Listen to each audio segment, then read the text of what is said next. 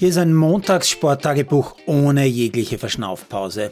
In Wimbledon ist nämlich mit Vollgas losgegangen. Alleine im Herreneinzel sind heute 26 Partien schon jetzt beendet worden. Weitere sechs enden noch heute am späten Abend. Die ganz große Überraschung, die habe ich jetzt nicht gefunden beim Durchblick der Ergebnisse, aber dass zum Beispiel Kasper Röth gegen den Franzosen Locoli einen Satz abgegeben hat, das war zumindest ein Hauch von Überraschung. Von den Gesetzten ist in Runde 1 vorerst keiner rausgeflogen. Der Joker hat nicht einmal einen Satz abgegeben. Bei den Damen ist es ähnlich. Von den Topgesetzten hat nur die Nummer 4, die Amerikanerin Pajula, gegen Davis einen Satz abgeben müssen.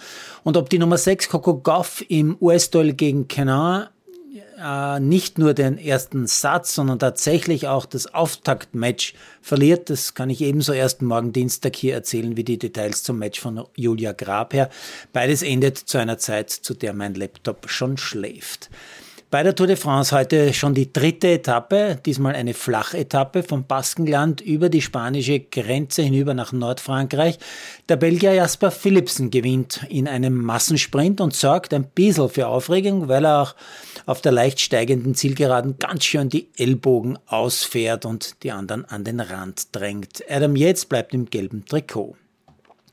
Über das Theater beim ÖOC und über die Wildcard der Handballerinnen für die WM werde ich, zumindest heute, nicht laut nachdenken, sonst brauche ich einen Anwalt und der ist momentan auf Urlaub.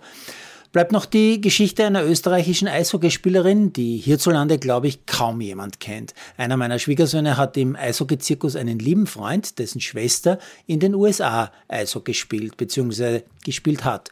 Kürzlich gab es Riesenfreude, weil sie einen neuen Vertrag unterschrieben hat und der hat so ausgesehen, dass sie erstmals nicht mehr nebenbei noch arbeiten gehen muss, so wie viele andere das auch müssen. Ja, in den USA und in Kanada ist Eishockey zwar ein Volkssport, aber Frauen verdienen trotzdem quasi nix. Seit gestern ist aber überhaupt plötzlich alles anders. Irgendein Investor hat, wenn ich es richtig verstehe, die ganze Liga gekauft und einfach beschlossen, einen Teil der Teams einfach von einem Tag auf den anderen nicht mehr zuzulassen, also wegzurationalisieren. Man will weniger Teams, man will weniger Reisen, weniger Kosten. Dafür sollen Topspielerinnen endlich ein bisschen Geld verdienen. Noch immer nicht annähernd das, was die Männer verdienen, aber ein bisschen was. Die Kehrseite der Medaille, mehrere hundert Spielerinnen haben plötzlich keinen Vertrag und keinen Verein mehr.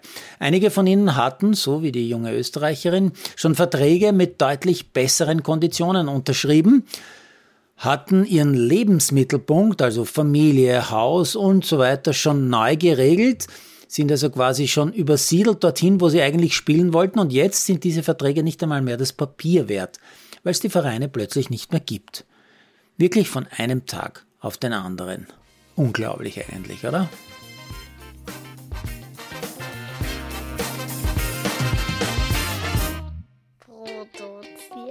Malderino Chiesis.